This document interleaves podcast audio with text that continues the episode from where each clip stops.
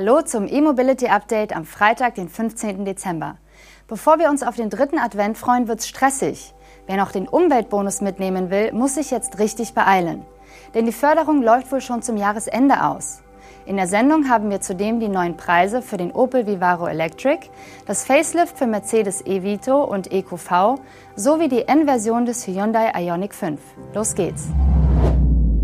Nach der Einigung der Bundesregierung auf den Haushalt 2024 zeichnet sich ab, dass der Umweltbonus nicht nur vorzeitig auslaufen, sondern 2024 komplett gestrichen werden soll. Schon ab dem 1. Januar sollen gar keine Anträge mehr möglich sein. Das berichtet das Handelsblatt unter Berufung auf ein Übersichtspapier zum Klima- und Transformationsfonds der Bundesregierung. Dort heißt es, dass der Umweltbonus schon zum Jahresende 2023 auslaufen solle. Bisher war offiziell geplant, dass die Kaufprämie für reine Elektrofahrzeuge zum 31. Dezember 2024 endet. Nun kommt es anders und wer noch Förderung mitnehmen will, der muss sich sputen. Das KTF-Übersichtspapier der Regierung hält immerhin fest, dass bereits eingereichte Anträge noch bearbeitet werden sollen und wohl auch in diesem Jahr noch neue Anträge gestellt werden können. Erst ab Januar soll das nicht mehr möglich sein. Kurz nach der Haushaltseinigung gab es in sozialen Medien bereits Berichte, dass das zuständige BAFA keine Anträge mehr bearbeiten würde. Die ersten Reaktionen auf den wahrscheinlichen Förderstopp fallen eindeutig aus. VDA-Präsidentin Hildegard Müller hält das vorzeitige Ende des Umweltbonus für eine Fehlentscheidung. Dies führe zu Verunsicherung, dämpfe den Markthochlauf und gefährde die Klimaziele. Der ADAC spricht von einem Dämpfer. Offen ist noch, wie die Autobranche selbst reagiert.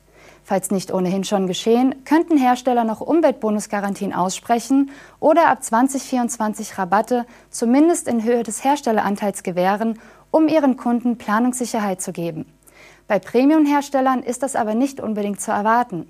Durch das eigentlich geplante Absenken der Obergrenze auf 45.000 Euro netto wären ohnehin viele ihrer Modelle aus der Förderung gefallen.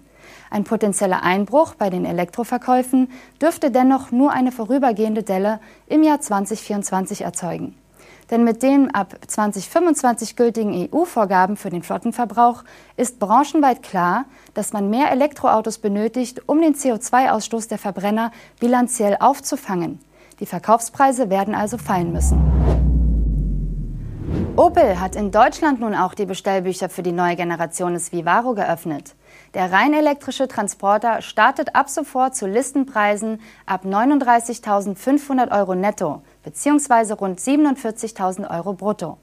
Auch für den neuen Movano nimmt Opel erste Bestellungen an, vorerst aber nur als Verbrenner. Der neue Movano Electric soll in Kürze geordert werden können, wie es in einer Mitteilung des Herstellers heißt.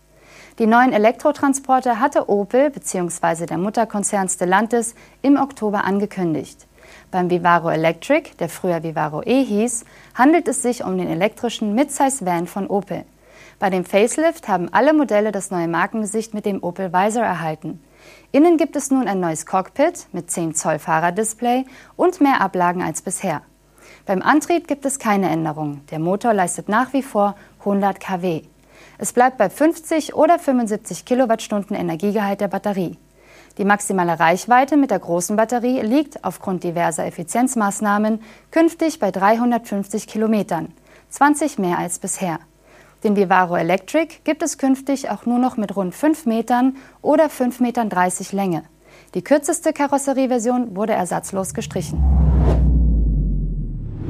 Auch Mercedes-Benz hat seine elektrischen Großraumvans überarbeitet und in Deutschland neu eingepreist.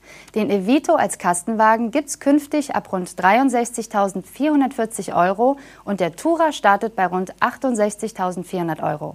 Der Listenpreis für den hochwertigeren Mercedes EQV beginnt dagegen bei rund 75.400 Euro.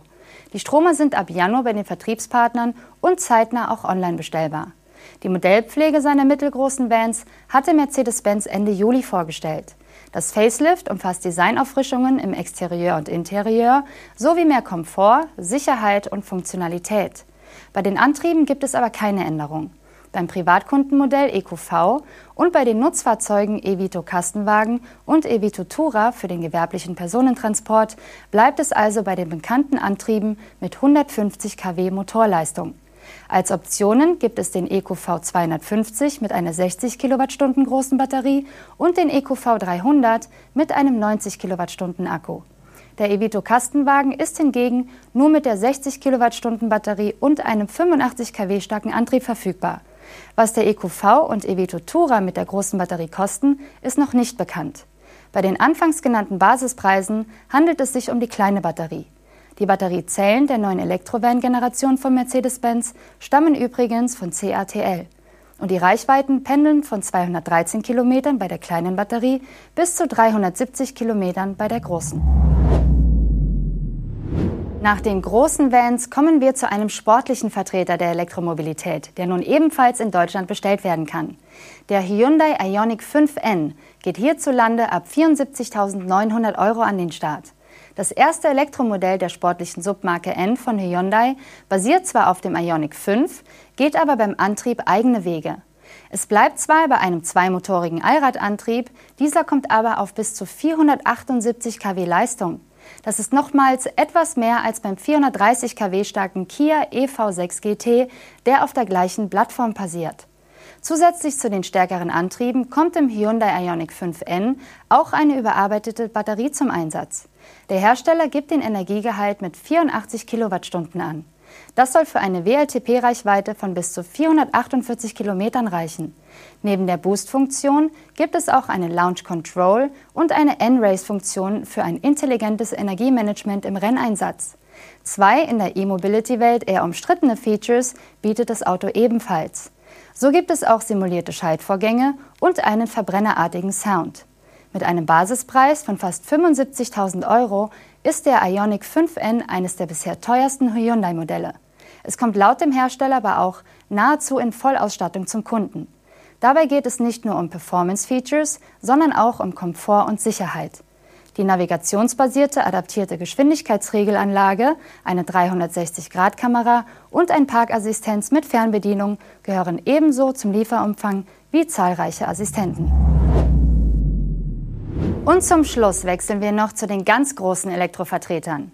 Der Logistikkonzern DAXA setzt erstmals im Regelbetrieb einen Elektro-Lkw auf einer Fernverkehrsverbindung ein. In Tschechien ist dafür neuerdings ein Volvo FH Electric mit zwei Wechselbrücken unterwegs.